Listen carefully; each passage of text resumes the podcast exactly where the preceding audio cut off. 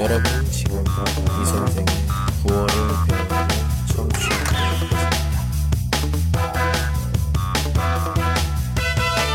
我现在在网上有直播，希望大家多多打赏。打赏不论多少，都包含着大家对我的支持。有了大家的打赏，我会更有动力去做好哟。 오랜만입니다. 요이스터 한위, 한위 좀 쉬어. 大热天穿棉袄, 한위 这样说. 여름에 사냥복을 입는다. 여기서 사냥복은 솜저고리 같은 것을 이야기합니다. 누가 이렇게 입어요? 때에 맞지 않는 행동이나 언행에 대해서 나와 있는 문장입니다.